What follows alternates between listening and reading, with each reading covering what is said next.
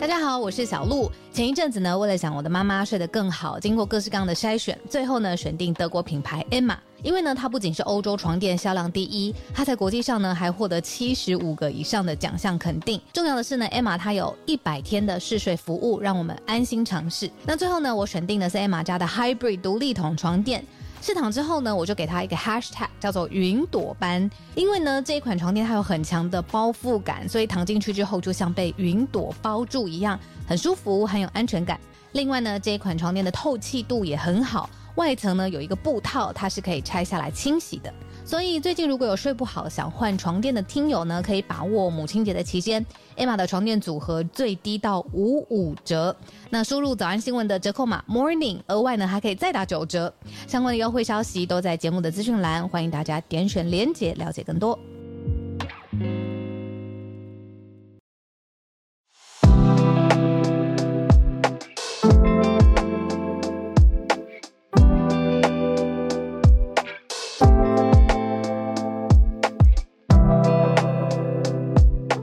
嗨，大家早安！欢迎大家来到今天二月二号星期四的全球串联早安新闻。早安，早安，嗨嗨！今天希望大家很有精神，没有很困哦。我们从社群题开始呢，就已经诶有一点点小小的分量。那今天四题的呃，要跟大家盘点，一起聊聊的新闻，我更是很喜欢。我自己觉得都有不同的意义在。呃，就算这个时间点半个小时跟大家压缩，很快速的盘点过去，还是很。开心，待会可以跟大家分享。八点半的时间，依然邀请大家可以上来和我们一起串联。那先跟大家说个早安。呃，昨天晚上，哎，不对哦，前天晚上应该说是半夜的时候，我在美国的朋友呢传给我一篇 TechCrunch 的文章。那呃，如果不太熟悉科技业的朋友呢，TechCrunch 它应该算是美国最指标报报道跟科技有关、科技相关这个垂直领域。呃，最最老牌，然后最金字招牌，呃，东西最快，然后比如说关于投资，呃，最丰富，就是比如说呃，戏股的 VC 啊，他们的动向啊，那他们呃，因为做的服务都很广泛，然后还有 Crunch Database，就是在上面你可以看到什么样的呃呃公司拿到多少估值，在哪一轮的钱，反正它就是一个服务非常非常好，然后嗯，各种影音啊、文章作品其实都非常重磅的。媒体网站这样子，好，为什么要特别提这个媒体网站呢？是因为我外国朋友传给我的时候，他报道的是台湾的公司，报道的是台湾的和泰车，然后我那个时候我半夜看的很模糊，你知道吗？所以我就觉得哎有点奇怪，但是我就睡过去了，我没有多去想。早上起来一点进去不得了，这个 TechCrunch 的报道呢是在讲说和泰车出现了很大的资讯。外泄的问题不是和他车本身，是他旗下经营管理的叫 iRent 这个 app。我不知道在台北或者在台湾地区，或者是今天我们的亲听友，呃。熟不熟悉这个 app？它就是，嗯，它上面这个平台上面有登记的汽车，这个汽车是可以共享的。那 user 呢，就是用每个小时付费的方式去用这个 app，然后去用他们登记的这个共享的汽车，可以去使用这样子。你可以把它想象成去撮合撮合呃想要开呃一段时间的用户，然后跟汽车这样。OK，那 TechCrunch 做什么事情呢？他说九个月之前呢。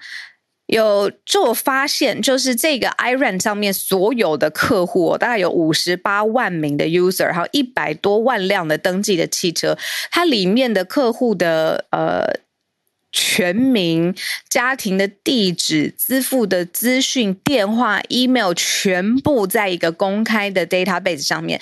这 database 上面多夸张呢？它是一个 IP 位置，它没有任何密码的保护。也就是说呢，在九个月之前呢，大家都有办法，只要知道这个 IP 位置，你就可以一眼知道谁谁谁某个特定人士，然后他的他的只要是 Iran 的客用户这样子，他的基本上 full ranking 的个资。好，那 TechCrunch 觉得这件事情不得了，然后就觉得很奇怪，为什么这个各自泄露，其实，在尤其是欧洲，什么欧盟的国家，在美国这个意识也是很抬头的嘛，就觉得这件事情非同小可啊。那所以 TechCrunch 他自己做的事情是，他先去写信给何泰车，希望有所回应。毕竟媒体知道了嘛，他也要平衡的报道。诶，结果何泰车没有回应哦。在一个因缘际会之下呢，TechCrunch 直接联系，而且是在年假假期的时候呢，直接联系。台湾数位发展部的部长是谁呢？就是我们的唐凤。他直接联系到唐凤，跟他讲了这件事情之后呢，唐凤有做了一个很快的回应哦。因为我怕我昨天讲的不不是很确认这个字眼，因为昨天我在我的脸书粉丝页上面分享这个消息的时候呢，数发部还有有人称数位部的次长李怀仁次长，他亲自来回应了，就说在年假的时候到底发生了什么事情。好，TechCrunch 联络了这个数位部之后呢，他就说唐凤就认为这件事情呢是呃数位部之之下辖管的一个台湾电脑网络危机处理还有协调中心，简称 TWC R slash CC 来协助处理，然后用政府的方式让这个 IP 位置被 block 住，没有办法上去这样子。等于说政府到这个时间点进介入了，但是九个月就过去了，因为这是上周发生年假发生的事情。然后呢，和泰车他才主动的去介入来处理这件事情，然后将整个资料呃资料库整个删除。好，那这件事情呢，就是我是在 TechCrunch 这个媒体报道上面。呃，去看到的嘛？那当然，我觉得哇，这个治安意识非常非常重要。然后我就稍微翻译了一下，然后也看了 Twitter 上面有些人在分享。结果我在做平衡报道的资料搜集，还有看一下其他各家新闻媒体的。角度的时候，我一搜不得了了，全部的关于和泰汽车的报道，全部都是啊，展望二零二三年车市市场多这个强劲有力，然后和泰车刚刚拿下了这个相关的呃，比如说车市，因为它是呃 Toyota 车系台湾总代理嘛，就表现的最好，全部都是正向的消息。那我就想说，依照之前在。传统媒体服务也很长的一段的时间，要么就是公关有跟所有的媒体朋友打过非常好的招呼，就我讲的很委婉了。那要么就是其实和泰车也是各个啊，你说电视或者是电子媒体他们广告的业主，他们不希望用这件事情去得罪大业主。那我那个时候就忽然觉得说，还好我的朋友在他美国我的半夜时间，他美国时间把这一篇 TechCrunch 的资料发给我，要不然。就是我也没有其他的管道会知道这样子的消息。那后来呢？怎么说呢？这件事情发现台湾的各自保护法呢，辖属的单位如果真的要开法的话呢，是交通部的公路局。我不了解法规为什么是这样子，但是听起来怎么会是公路局呢？或许有大大可以就是可以指正我，就是为什么是这样子的瑕疵。然后昨天开罚了九个月的 Open Data 全部在网络上面，就是他开罚三十万。那很多网友他就私讯跟我讲说，这个这太不公平了。如果是在欧洲国家或呃美国，呃几亿几亿的罚款都非常有可能。如果是在就算是在台湾不同产业，像是金融管理机构，那他也可能是开高额的罚款。好，那让我知道一下，就是这样子的对比合理吗？就是说，台湾可以立刻比照，就是说，像国际上面财阀的标准程度吗？让我们知道你的想法，这样子。我最后要总结在这一句，就是说呢，跟这个事件有关的。当事者他的回应怎么样？其实是在网络上面社群非常敏感的。TechCrunch 为什么让这件事情最后直接联络唐凤？他当然，他作为国际型的媒体，他当然有我们数位部部长政府的联络方式。就是因为一开始和泰没有联没有回应他嘛。那昨天我自己在我的粉丝页上面分享了这一篇的消息之后，我不跟你讲不夸张，不到五。五到十分钟之内，数发部的数数位部数位发展部的次长，他就亲自来用他的账号来回文，去讲说在过年的时候发生了什么事情。那我觉得这个 responsive 快速的回应方式，其实现在就是社群上面或者是现代人他在看说你碰到事情你怎么去反应的一个非常重要的标记，在这边跟大家分享啦。因为再讲下去，拜托对于自然的保护，台湾是。供应大厂大国在全世界，你看我们的晶片涉及的电子的产品，真的是没很短时间有任何国家可以超过我们。可是为什么同样对于软体自安的这个保护的意识，就已经讲了非常非常久了，好像还是有一些漏洞，而且在这一次的这个。又有治安，又有媒体，又有政府，又有反应社群，社群反应这些所有的元素里面，全部都在这一次的事件看得到，所以跟大家一起分享。好，八点十三分，我要赶快进入今天的新闻了。今天呢，第一则我们讲的是拜登，呃。其实讲的是一个特殊的，嗯，美国上面政治文化上面一种特别演讲。我们今天会讲一下国情咨文到底是什么东西，然后呢，再讲到布林肯，他有一个特殊的行程，他就是他要访问中国啦。那接下来布林肯访问完之后，拜登他亲自要发表一个国情咨文，谈中俄之间的关系。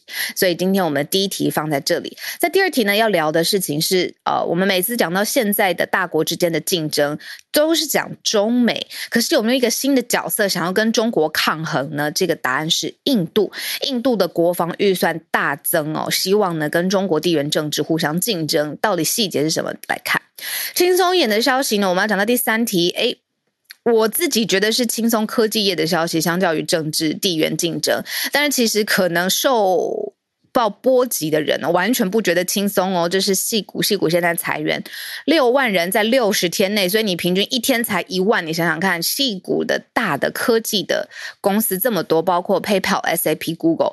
好，直接来看看瘦呃瘦身风、瘦身潮，这个是他们在说裁员时候的一个媒体上面的称号。科技业为什么发生这样子的消息？谁才是裁最凶的？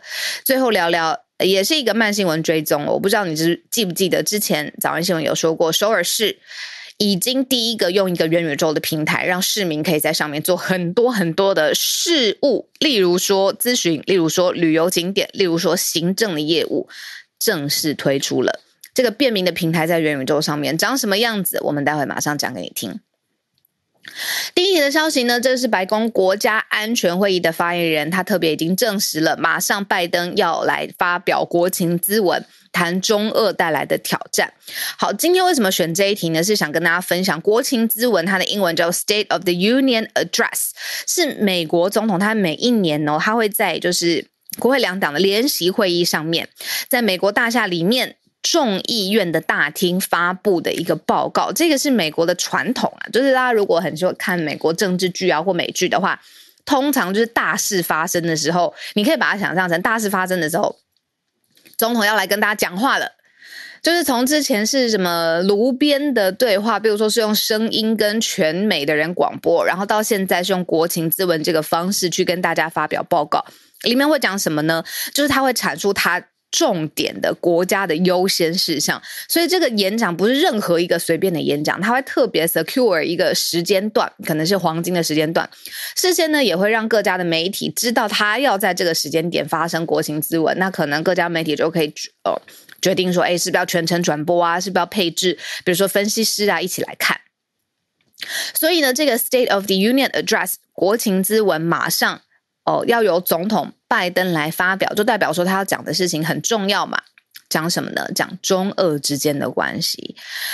他就说呢，其实拜登，尤其是美国现在做的事情呢，就是召集了 NATO 北约的联盟来应对乌俄的战争。这个北约真的还可以再讲一下，为什么在乌俄战争又特别的重要？因为整个乌俄战争一年前哦，二月底，差不多一年前发生的这个大。导火线就是乌克兰，他希望可以加入北约的组织。北约的组织是成员国之一，如果受到了战争或者是各方面军事上面的波及，其他的成员国可以依据北约里面的公约跟条款共同防御，这件事情非常重要。但是也让俄罗斯非常恼火嘛。那现在北约联盟里面的成员被这个美国联络了一番，然后呢，希望说可以共同付出很多的努力。当然，美国也会付出最大的心力去面对中国带来的挑战。那也就是说，总统要特别就此进度来对人民来，也就是说，美国的人民来发表现在国家最新的进度，还有发表最新的看法，这样子。那二月五号到二月六号这两天的时间很很很重要哦，因为布林肯呢，他会访问中国，也会跟北京来讨论俄乌俄的战争，然后他。他为什么这是特别的重要呢？因为大家应该一记忆还很清晰，就是去年八月的时候呢，裴洛西不是访问台湾呐，美中之间那时候紧张的嘞，官官方正常的对话层次的交流是完全暂停的。那现在呢，二月五号到二月六号，因为新的一年嘛，毕竟也就开始了，事件缓和之后呢，布林肯要访问中国。然后他们说，这是两国最高层级的政治交流，就是 After Nancy Pelosi 之后，那美国官方他也说，这个中美是世界上最重要的双边关系。那所以可见是布林肯他在访问完中国之后啊，也给足了尊重，哈，给给足了时间点的缓冲。马上拜登就要发表国情咨文，讲的呢就是中俄带来的挑战，中俄之间的关系，还有美国要怎么样应变。那所以我们可以把一题慢新闻的焦点放在这个国情咨文上面。这边先跟大家一个 heads up。去年拜登有发表国情咨文，是鼓励世界要联合起来抵御俄罗斯。但是呢，现在北京的态度当然也很重要嘛，所以布林肯还是要先去，然后确认呃官方最高层级互相交流一下，回来我们看看美国的态度。对啊，这件事情其实我特别特别有感啊，因为。嗯，去年乌俄战争刚刚爆发的时候，我刚刚开始适合在就是尝试在粉丝页上面做挑战最前白，就这五分钟，就是花五分钟的时间去解释一件。真的是很复杂的事情，对我自己来讲是很挑战嘛，所以我才把它取名是挑战最前白。那那时候我知道这件事情很大，而且在现代发生战争这件事情意义也非同小可。可是我没有想到的是，将近一年以后的现在，这件事情还持续困扰着这个世界，不论是在经济的、政治、政治的、物价上面的各个角度。那刚才美国有说，就是全世界最重要的关系是。中美之间的关系，我觉得印度不是这样子想的。第二题要跟大家分享的是说，印度政府今天宣布哦，年度国防预算大增百分之十三，原因是因为呢，它有一个非常强劲的地缘政治的竞争对手，就是中国。印度跟中国之间在边界互相接壤，接壤的地方关系紧张，两国关系好的时候呢，这可以算是一个桥梁，呃，双边的贸易啊，关系啊，呃，地利。资源哦都可以互相的共享，双边关系紧张的时候，这就是一触即发的边界地区，还曾经多次爆发过冲突。那所以呢，现在印度的财政部长他亲自出来哦，说在国会上面宣布预算。那现在印度政府的国防开支是七百三十亿美元，新台币两兆一千七百多亿左右，那增幅一口气百分之十三。啊，推特上面他自己有说，就是说现在呢，国防拨款呢其实是占总政府的预算也是百分之十三以上了。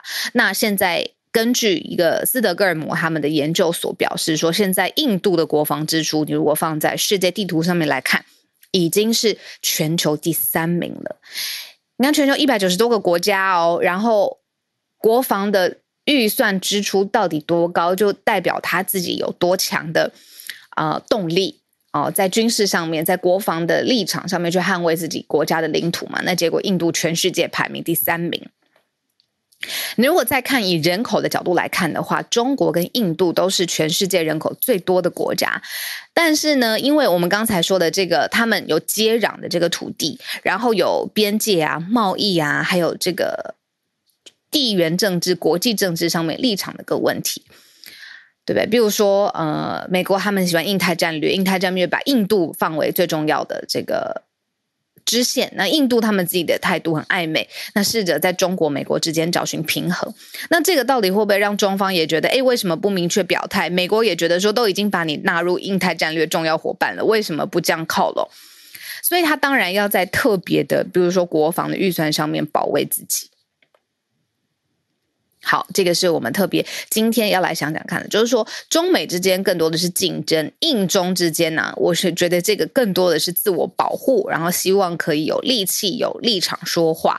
那所以这个是从印度的国防预算的这个角度跟大家一起聊一聊。好，谢谢聊天室大家帮我补充哦，说公事有报道 Iran，谢谢叶老师，我真的是觉得。这个是商业结构的问题，也不是现在某一间商业的电视台或是电子媒体他们要负的责任。因为你站在一个商业模式的逻辑，不得罪广告主是企业生存任何一个人会想要做的事情。可是媒体它的特色又很不一样，它有，比如说大家不敢揭露的事情，你当然要特别讲啊，或损害民众权益的事情，你要特别有 guts 啊。这个是我们对于媒体理想型的想象的样貌嘛。那公司它的预算来源，它不是直接来自于广告主。就是昨天我在脸书上面分享说，很多人说啊，你为什么不怕这？因为和泰不会对我的粉丝页直接下广告嘛？还是我太我我太笨了？iRent 也是一个科技业的 app，得罪他们怎么办？可是我当初真的没有想这么多，我就是觉得这件事情。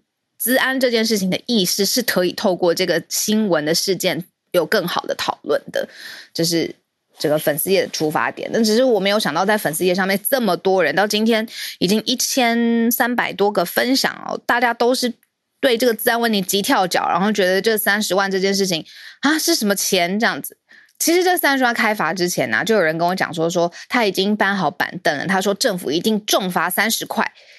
那我那个时候就看过，我看过去，我没有，我没有，我没有回复，因为我觉得他可能是要表达，就是这个钱可能就是牙缝钱这样啊。我没有想到最后政府真的公路局开发出来之后，真的是三十万。Anyways，好，我们接下来讲今天盘点的第三题。第三题呢是在讲说戏骨的瘦身潮。呃，科技公司瘦身潮怎么回事呢？就是说，科技它绝对就是呃，在市场上面它是领先的尖牙指标。它这个科技业又是美国加州的，你说产业上面的重镇，然后非常重点，世界上面很多的创新也由科技业来执行来领导。但是呢，这个科技业的裁员潮到了二零二三年好像没有缓解，一月份还没有过完。大部分的科技业的员工其实都很担心，常常都在谈论的事情是今天有没有收到信？什么信呢？解雇的信。二零二二年底，Meta 出现了大规模的裁员，那不止 Meta 这间公司，就是 Facebook 母公司嘛，还有包括像是 Google、Amazon、Microsoft 都开始一连串的裁员的行动。但是这件事情没有结束。美国科技公司现在一月份刚刚过完，累计出来的时间点，二零二三年一月份累计解雇六万名的员工。支付公司 PayPal 也为了精简成本，宣布马上要裁员两千人。也就是说，你如果把这些图哦，从用一个柱状图的方式把它统计表达出来。它的横轴是时间点，纵轴呢是呃人数统计。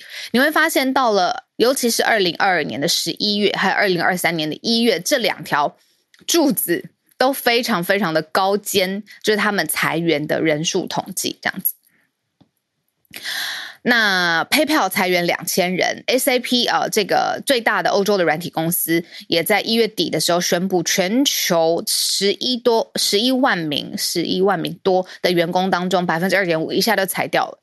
IBM 也裁员百呃三千九百人，Spotify 昨天我们才说的这个表现优于市场预期，Spotify 裁员六百人，Alphabet 裁员一点二万人。特别要讲一件事情，就是 Google 的母公司改名叫 Alphabet 了嘛，很长一段时。间了，大家还是直接讲 Google 比较直观的话，好，你就理解成 Google 它裁员一点二万人，意义是什么呢？市场上面，呃，我知道科技业的大大跟达人真的非常非常多，可是我一直知道，如果 Google 裁员这个指标已经非常明显的话，因为 Google 不轻易裁人嘛，很多人都说你进去，你还有自己的 twenty percent 的时间，你可以完成自己的梦想什么的，那是一个非常稳定、优渥、相对优渥的生活环境。当然不是说它这个职位上面没有它应该要有的压力，可是市场上面都一直在看 Google，它如果真的要宣布裁员，裁员的幅度又高的话，那代表真的科技业的寒冬不好过。那现在 Alphabet 也就是 Google 的母公司也是宣布裁员一点二万。微软裁员一万，Coinbase 是一个加密货币的交易所，也是透过了裁员来削减它的成本，裁员九百五十名。Salesforce 这个呢，就是经营客户关系的啦，一个非常非常大的经营客户关系的软体平台，然后也是裁员八千名。Amazon 裁员一点八万人。好，我们刚刚林林总总，你看呢？我讲了这么多，连包括了加密货币的交易所都裁员了。累计起来呢，六十天才六万人，这个就是科技业的瘦身风潮，就是可能科技业还困在这个景气的寒冬当中。然后，二零二三年的一开始就让大家知道这个新的消息。意外也不意外，二零二三年可能还是会持续的震荡整理的一年。可是说你会不会持续这样子到多久？很多人也预测说，所有的震荡跟整理在今年就会相对的结束了。这是我们盘点的第三题，最后一题一点点的时间，我们来讲讲看首尔啦。今天算是四题最轻松的消息。现在呢，在南韩首尔哦，你如果想要完成户籍证明、个人的文件，然后比如说税务，或者是你想要看看首尔市长他的办公室长什么样子，当然是一个虚拟的，你就是首尔市民登入自己的元宇宙平台，你自己就可以轻松处理完了。那在这里呢，大家可以干嘛？发表市民的意见，然后可以在这个元宇宙平台上面咨询，甚至呢，还有一个青少年的辅导计划。它的场景，元宇宙的场景呢，是根据这个经典的圣修伯里的小王子来提供的一个很温馨的场景，让青少年可以在这边呃接受辅导，放下戒心，畅所欲言这样子。啊，这是元宇宙服务嘛？就一定有这个虚拟观光，所以呢。南韩民众票选出来的几个首尔的必去景点，包括了青瓦台、乐天世界塔、光化门这些所有的地方，全部都在这个元宇宙的平台上面可以看得到。那这个呢，是我们的慢新闻追踪哦，就是首尔政府他们打造的五年计划，今年二零二三年正式 launch 的这个呃元宇宙的市民平台。那马上呢，二零二三年还要展开第二阶段的这个元宇宙的计划，目标呢是建立可以处理首尔所有行政服务。你想想看，跟政府有关的所有事情，哇，全部都要在公共平台上面来完成。一化的网站呢，这个已经变成是在首尔政府的想法里面，已经是哈。上一世代的事情，现在要在元宇宙的平台上面便民，然后做便民的服务。这个是我们看到一个正式的消息，首尔市政府搬入元宇宙已经正式推出啦。好，现在时间八点三十一分。嗨，朱小安，早安，是先连到你吗？Hello，早，Hello，嗨，早安，大家早安。嗯，呃，这条消息是来自佛罗里达州，就是现在有一件蛮有争议的事情。那在几个礼拜之前，佛罗里达州的州长 DeSantis 他是计划要在就是佛罗里达州州内的高中禁止 AP 课程当中的美国黑人研究，就是 African American Studies。那 AP 其实是允许一些高中生在这个高中就是在高中期间去进修一些。美国大学相关的课程，然后到时候可以把这个学分带到大学去，这样就不用在大学里修相应的课。那有一些这个科学呀，然后社会学的议题，就是都有包含在其中。那其中就包括了这个 African American Studies 美国黑人研究。那这个 Thecentis 之前是认为这个研究理论是啊，就是啊带有这个。就是库尔理论呐，然后包括违反了这个本周的教育这个章程，所以说要禁止在高中教授这门学科啊。但是昨天的时候，AP 它这个就是发布了今年的这个教纲，那 The Scientist 里面提到的这些内容其实都是没有的啊，它只是有一些选修的议题，呃，包括像这个 Black Lives Matter，还有像这个就是奴隶制赔偿之类的问题，其实都是没有在这个课纲里。那这些其实在之前也是 The Scientist。严厉批评的这个对象，那因为 DeSantis 本人其实在共和党内声望很高，就是很多人都觉得他是二零二四年美国总统的这个有力的候选人之一，所以他的一言一行也自然而然是受到关注。那其实这样的就是类似类似的事件，在美国也是现在呃还蛮常发生的，就是因为就对于保守派来说，他们。尤其攻击的一个点在教育界，就是现在在教育界比较流行的一个理论，就叫做 critical race theory，呃，就是批判性种族理论。那它其实就是建立在后现代主义之上的对这个种族种族这个社会概念的一种解构，它是相当超前的。我个人也是觉得有一些啊，就是很呃，怎么说呢，挑战挑战这挑战传统的地方。呃，所以对保守派人士来说，他不太能接受。呃，因此就是他在其实，在很多州都已经。是有相关的议题，那这次佛州算是第一个正式提出来要禁止类似这个思想在本州的公立高中教授的。那当然，这也涉及到就是政府到底能不能干预教育，或者说呃学术自由的界限到底是在哪里，也是蛮有争议的。嗯，所以这个我觉得类似的议题不仅仅是在美国，其实在这个民主国家，包括在台湾，就是学校所教授的东西，政府能够干预多少，或者说这个政府能不能直接就是禁止某。某种理论在学校进行这个就是啊正式的教学，这些都是值得探讨的内容。嗯，好的，这条新闻就是这样。谢谢，我从教育的角度来看一下这个研究课程。好，这个争议点呢，我觉得持续还会继续延烧。那谢谢朱小汉当帮我们的讯息上面的补充。好，那延续今天我们的选题，James 来自呃加州，要跟我们讲的是 Open AI 吗？对，小鹿早，还是有新的？嗨嗨，早安。早早早，对，没有错，就是要讲就是 Open AI 啊的 Chat GPT 方面的呃讯息的一些新闻的慢新闻追踪吧。对，嗯，就是说呃，在一月初的时候吧，跟大家讲过啊，Chat GPT 要想要啊推出这个专业版的这个服务嘛，然后他在今天呢正式宣布了啊，对，就是这个产品的名字叫做 Chat GPT Plus。对，其实不是 professional，嗯，然后啊，这个价格是二十块钱一个月，其实比想象中二十元美金，嗯，二十块美元，嗯，一个月，嗯，对，然后有人预测会是四十五十块都有可能，然后看起来他们想要进占呃呃的的这个市场是大众的市场，因为比较便宜的价格呃价价位，然后。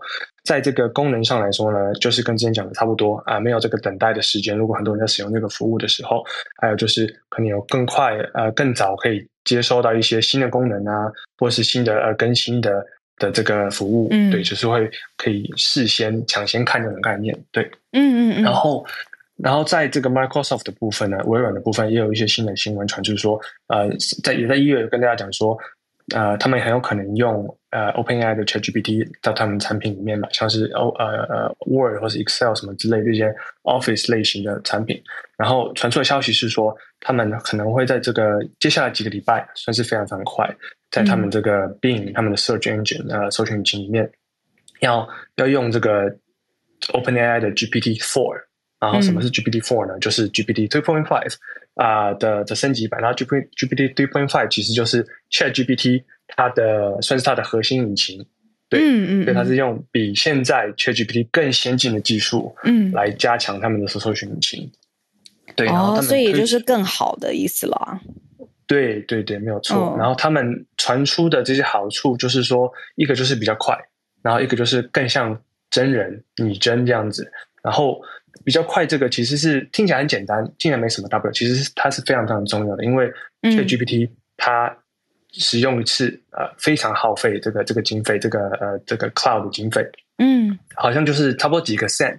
虽然说几个 cent 听起来很少啊，可是说当你有好几个 million、好几个 billion 那么多个呃 user 在使用这个服务的时候，它其实会全部加在一起非常非常快，嗯，所以当它速度提升的时候。啊，当然它的这个获利的空间会也会提升的非常多，所以这是第一个点。然后第二个点，这个 human like 呢，如果它嗯可以更拟真、更更像真人的话，啊，我跟大家讲过嘛，Google 可能有点岌岌可危了，它的这个搜索引擎的市场。对，就是说，当当他如果真的可以跟 Google Results 呃做出来这么好的时候呢，其实你就有多种选择了。不像说 Google 现在基本上就是一家公司独大嘛，没有没有其他更好的选择。在它这个打打败雅虎之后嘛，基本上就没有什么 competitor。嗯，然后当现在这个技术之后呢，那基本上呃，我觉得很多其他大公司也可能用同样的方式呃方式来来做出这样子的一个模组，然后来就是可能就变成是 commoditized 了。就变成说，大家可能都有这样的一个技术，Google 它这个技术优势可能就会慢慢的被削弱，然后可能市场也会变得比较那么厉害。对，然后大家可能问说，为什么 OpenAI 会会给 Microsoft 这样子的那么先进的模组呢？嗯啊，大家可能觉得很奇怪嘛，毕竟两家两家不同公司，原因是因为呢，Microsoft 有呃投资给 OpenAI，然后呢，对啊，它是大力投资的其中一一员。对对对，然后有一个。呃，很很重要的就是，他在二零二零年的时候有一起宣布说要呃建立这个超级电脑啊，有非常非常多的 G 呃 CPU，有二十八万五千个 CPU，然后有一万的 GPU 啊，非常非常非常大的一个。他他那时候据说是全世界前五的超级电脑来来训练这些模组，所以它其实布局已经一段时间了，现在慢慢也将要开始推出产品，让它真正上架这样子，然后。最后一个不好意思，呃，没问题，没问题，请继续。嗯，对对对，就是 Google 其实它也不是谁啊。今天啊，我之前看到一个新闻啊，article 呃，po 在这个我们的群组上面，就是说，Google 今天有呃有有一些消息传出说，他们啊之前有说有这个 code red effort 嘛，然后现在有更多 concrete 的一些新闻说什么 effort，就是在他们的这个 GCP 的部门呢，有多出一个 project 叫做 Atlas，然后它目前要做也是相相近于 ChatGPT 的功能，叫做 Apprentice Bard，就是也像是一个 chatbot。然后呢，基本上感觉 interface 差不多。然后他们想要把它 integrate 在他们 search 里面，然后用的是一种一种呃问答的模式，而不是说像是 chatbot 的模式，然后来 integrate 到他们现在的服务里面去。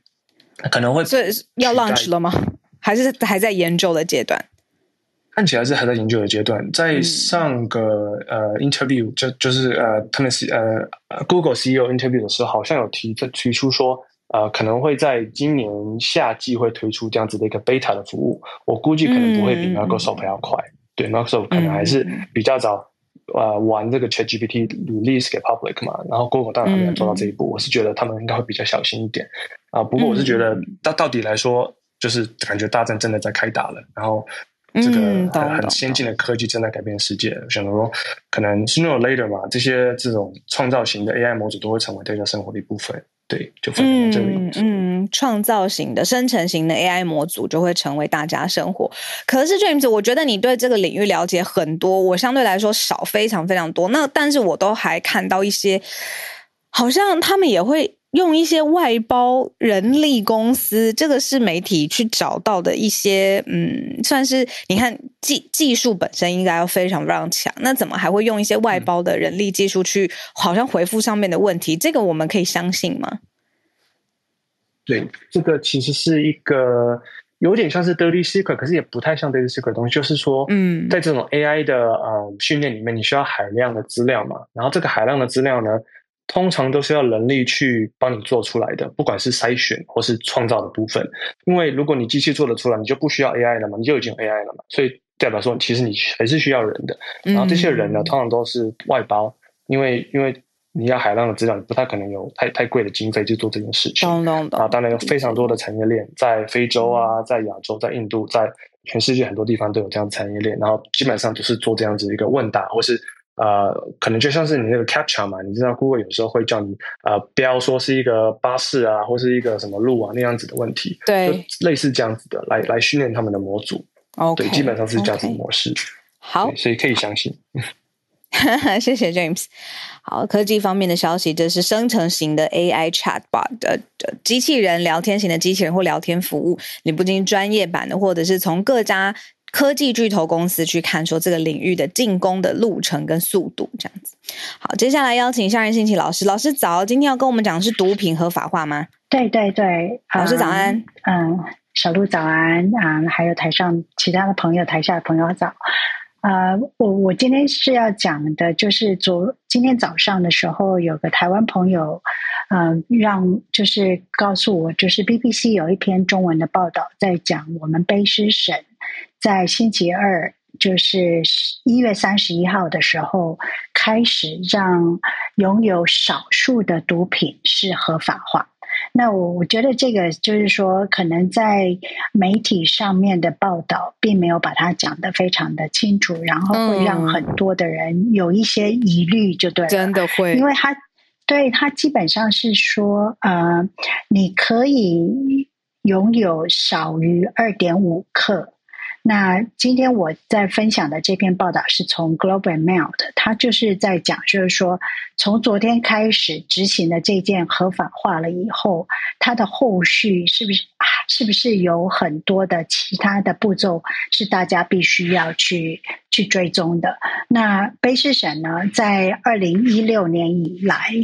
一直到今天，二零二三年，我们已经有一千啊一万一千人因为使用到嗯过度或是使用到不良的毒品，然后就走了。那在啊新冠的第一年的时候，就有超就是因为使用鸦片类的毒品，然后可是是用到劣质的鸦毒品。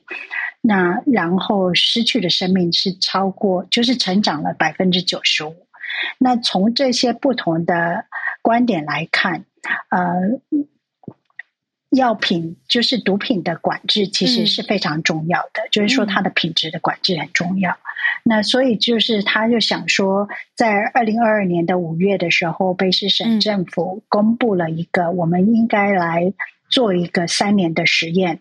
如果把它合法化，就是说，你如果拥有二点五毫克以下的毒品，然后持有的这些毒品的人，要是被发现了。他并不是属于犯罪的。那用这样子的角度来看的话，就可能减少啊人们对使用毒品者的一些嗯歧视吧。因为有一些时候使用毒品，嗯嗯，它可能并不是一个 legal 的，它不是合法的事件，但是它也许有一些其他。药物上，或是生理上，或是其他的原因，它必须要用食品、毒品，所以就不应该就让他们一直背着这个办法，对对对对，让他们一直背着这个罪恶感，然后去最后去用一些非法的，然后不劣质的。然后或是没有人去监督的时候，去使用这些毒品而造成死亡，所以我想这个事件可能可以继续再看下去。接下来三年是不是因为这样会减少啊用到劣质毒品的人死亡的数目？理解理解，老师，我觉得这个谢谢老师有很完整的提供他的脉络，还有立法者的考量，因为他等于是可以这样说吗？就是多权伤害，你取其。一个最低化伤害的这个方法，那就是我摊开来这个最严格的空间，我给你一些空间，但是希望这个空间是可以降低，比如说生命的丧失啊，或者是在没有监督的非常危险的状况之下。那我觉得用透过这种，这可以说是一种某种把它摊在阳光之下的做法，希望这个过去完全没有空间而造成生命损失的这件事情可以降低。那有这个。立法上面的角度，谢谢相关信息上面的补充，老师上来的补充哦，所以才会知道说，其实立法者真的要衡量的东西非常非常多。对啊，如果单独只看就是标题的话，没有上任新奇老师的补充的话，真的是会觉得 为什么会这样呢？然后老师刚才也提到一个。慢新闻的追踪点嘛，看看说真的是不是这样子的法案有帮助，这样子达到原来的目标。谢谢老师。好，那我们继续连线东京的翠翠，翠翠早安，嗨嗨，小鹿早安，早嗨，小鹿，你之前来东京的时候，因为我在涩谷车站前面看到很多打扮可爱的女生或是男生在发传单。呃，女生有我有，因为他们裙子穿很短，然后也有一些就是特别的奇装异服嘛，就是。夸赞他们的意思，对对对，就是他们就穿的很，就打扮特别的华丽这样子。对，那其实啊，那个我相信很多就是来东京的听友应该都有注意到，那他们其实是所谓的我们叫做地下偶像，就是怎么讲，没有在那种主流媒体上面出道的偶像，就像我们讲地下乐团，其实是一样的概念。那我今天为什么会提到这个呢？是因为最近新闻上就有出现一个新闻是。有一个地下男子，呃呃，就是偶像团体，他们呢就是有点类似诱拐高中女生，就是包括发生性行为，或者是有些女生，高中女生哦，为了他们花了三百万日币给这些偶像团体，那。那因为其实还是要讲一下，因为其实地下偶像他们本身呢，就是靠嗯，可能比如说发传单的方式，然后就是让你来参参加他们的演出嘛。那其实很有趣的是，这一些呃，就是偶像团体他们的。所谓的 live 演出很多都是不用花钱的，就是你到现场可以直接去免费听他们的表演。嗯，那这样听起来哎很好啊，那我可以免费去听。可是这边是有一点点小蹊跷，就是嗯，他们其实呢靠什么赚钱？是靠一些周边，比如说跟这些偶像，我一千块拍一张，就是所谓的那个立可拍，或者是呃，我还有一些就是周边商品之类的。但这样听起来都还好，是吧？可是你知道吗？地下偶像的，嗯，就是立可拍是可以指定动作的，比如说母子亲、母子接吻，例如就是他跟你非常靠近，然后在你的嘴唇跟他嘴唇之间，就是贴上拇指。这样子做很近，对，就是其实地下偶像，因为他们本身呢，可能是属于比较小的，就是嗯，怎么讲，艺能事务所，就是我们讲的那种经纪公司，或者是有些是没有经纪公司的，所以他们事务所，对，就是所谓的经纪公司，对。那所以他们可能本身呢就没有这种叫规范，因为其实像是我们知道很有名的 A K B 或者是所谓的杰尼斯，他们有相对严谨的规范，所以他们是不可以做出这种行为的。可是呢，其实，在这种地下偶像的话，你甚至可以要求抱抱或者什么壁咚，然后做出非常多亲密的行为都没有问题。所以甚至就是。尤其是在这种所谓男团、地下男团的部分，有些人会直接取笑他们说，这根本就是所谓的公关、男公关的概念。那其实因为是这是一个赚钱的手段，我们也不能说什么。那他们的确没有违法，可是现在呢，他发生的事件就是，他们就是有，比如说你拍一张那个照片的话是一千块嘛，然后累呃怎么讲，累积多少点你就可以跟他做什么事情。然后这个偶像就是把他们带到。他们在就是打工的所谓的主题式咖啡厅，然后呢，嗯，就是说，而且这个主题式咖啡厅很有趣哦。其实，在日本，我们这种主题式咖啡厅，我们知道的，例如说像是那种什么动漫合作的女仆。咖啡厅，这都是主题式咖啡厅。可是现在日本还有流行一种是角色扮演的咖啡厅。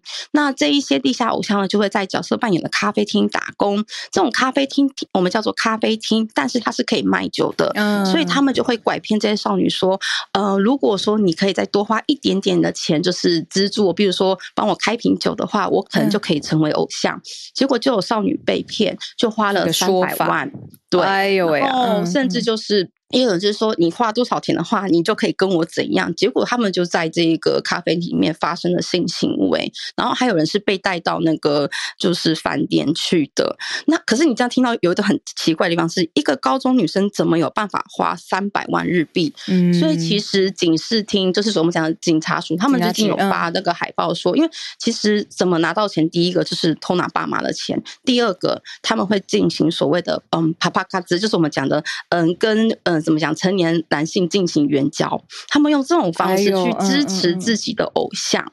那如果说是一些成年，可能十八岁以上的他，他们是其实就是直接去做所谓的夜夜晚的工作，就是。各种八大行业这样子，所以这一个问题怎么讲？因为其实这种偶像啊，地下偶像，因为跟粉丝之间的接触是相对的亲密，所以会让很多人愿意为他们花钱。就是怎么讲哦，我可以跟我的偶像，就是做一些怎么讲？就是如果是一般的杰尼斯无法做的事情，对。那其实实际上，我的确也有朋友，就是有几个朋友，他们很喜欢这样的地下偶像，花钱，然后也会花一点点小钱，但就是不多，但是可能说不多，可能到四五万左。右对，就是买一个梦想这样子，但是其实这样子我都觉得还好。但是像这次发生这样子，怎么讲？就是说有。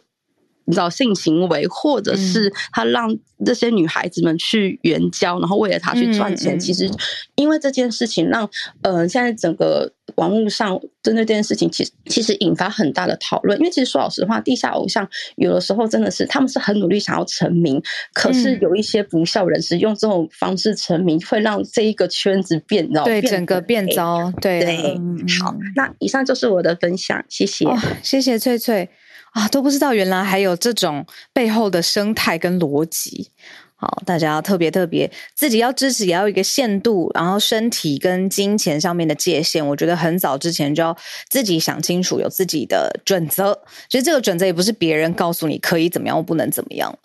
对啊，好，然后 sorry，我之后再补充一点就没问题。就是其实呢，这种地下偶偶像跟牛郎真的会比较像。可是我跟日本的年轻女孩子讨论过，他们觉得就是真的，你去所谓的牛郎店啊，他们是相对比较严谨的。就是其实有时候不可以，当然有些人可能私底下会跟女生客人就是成为恋人或干嘛，但是他们不会像这种怎么讲，一直诱拐女，就是年他们不会诱拐未成年女性去。因为第一个是你要进牛郎店，你一定要检查身份，你是要先出示你的身份证，你才。可以进去的，所以牛郎店不会出现未成年的女生跑去牛郎店玩这样子，这一点可能要说个澄清。理解，我觉得这个澄清也变得很完整。嗯，谢谢。好，现在八点五十三分，然后房间两千五百个人。我们今天邀请最后一位跟我们串联的是 Hank，Hank 要讲的是 Guardian 上面的消息吗？罢工的事件。嗨，早安，小鹿早安，大家早安。嗨，嗨。我今天好久没上来，想说来分享一下最近在英国爆发的罢工潮。好，没问题。然后我特别讲的是教师的部分。那就是英国全国教育工会 National Education Union（NEU） 宣布，他们在英格兰的工会成员会在周三，也就是昨天开始进行连续七天的罢工。那估计会有将近两万三千四百所的学校受到影响哦。那在接着二月十四号的时候，威尔士的学校会接着罢工。那在二十八号的时候呢，北英格兰地区，包含约克郡以及亨伯地区，也会接连罢工。那三月的时候，NEU 会预计在英国的其他地区继续呃其他学校罢工的行动。那即便英国政府要求在各级学校在罢工期间维持嗯正常的课业活动，但其实最终的决定在各校的校长哦。那根据民调显示，估计会有全国将近会有七分之一的学校将会关闭。那因此校方建议家长先将学童安置在比如说托儿中心，或是可能家长要请假在家照顾年纪比较小的学童。那呃，这次罢工其实学校各个学校其实也不会做远距的教学。那为什么会有这次的罢工呢？其实源自于英国国内最近呃严重的通货通货膨胀的关系。那各行各业其其实他们的薪资已经赶不上通货膨胀的速度了，所以这一次 NEU 才会率领老师们出来罢工。那过去十年之间呢，教师的薪资价值已经急速的下滑，造成各个学校招不到老师的困境。那即便英国政府已经承诺在去年的夏天有了百分之五的薪资涨幅，那加上原本的起薪可能会有差不多将近百分之八点九的调涨，但还是抵不过通膨双位数的起伏，所以工会拒绝当时的协议，决定继续抗争。对，那当时为什么会选这条新闻？其实我在看他们的报道的时候，其实他就有采访一位老师，他就说。他们现在他的薪资在呃比较市区的地方，其实他的薪资不够他去支持他的日常所需，他甚至需要去食物银行去拿一些救济的食物来支撑他的日常这样子。对，然后那位教师其实有提到说，目前现在年纪比较小的学童的一些特教的需求的问题。也是蛮严重的，也需要更多的资源介入，但其实现在都由校方来统一去进行协助，所以其实，嗯，其实这次罢工议题其实呈现出蛮多英国当地其实蛮多需要注意的一些议题的。以上，谢谢。哎，谢谢 Hank，真的很久没有上来，谢谢帮我们补充。呃，英国方面我们也比较少谈到的教育文化类型的题目。好，现在时间八点五十七分，谢谢今天上来的朱小汉、James，还有商人新奇老师、龙年的翠翠，还有 Hank，哦，真的是很多丰富的角度，呃，教育上面的，你说课程、课纲，然后科技上面，呃，Chat 类型啊，新的生成式创造型的 AI，然后现在心情老师讲到。嗯，就是是不是要污名化所有被法律上面禁止的所有的东西，还是可以有限度的让一点阳光透进来？然后翠翠讲到日本非常非常特别，我今天第一次听到地下化的偶像。然后还有 Hank 刚才跟我们讲到罢工的时间，谢谢你们。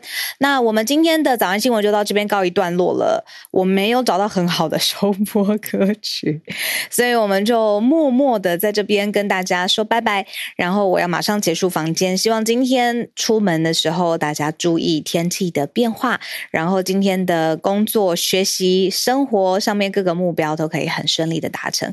我们明天同一时间，呃，明天我有工作，但是呢，明天同一时间早安新闻还是继续跟大家见面，然后有一个小惊喜要给大家。先在这边埋个梗，希望大家明天周五的时间还是可以早上准准时八点钟，我们早安新闻见。先这样告一段落啦，大家拜拜。今天祝福大家一切顺利。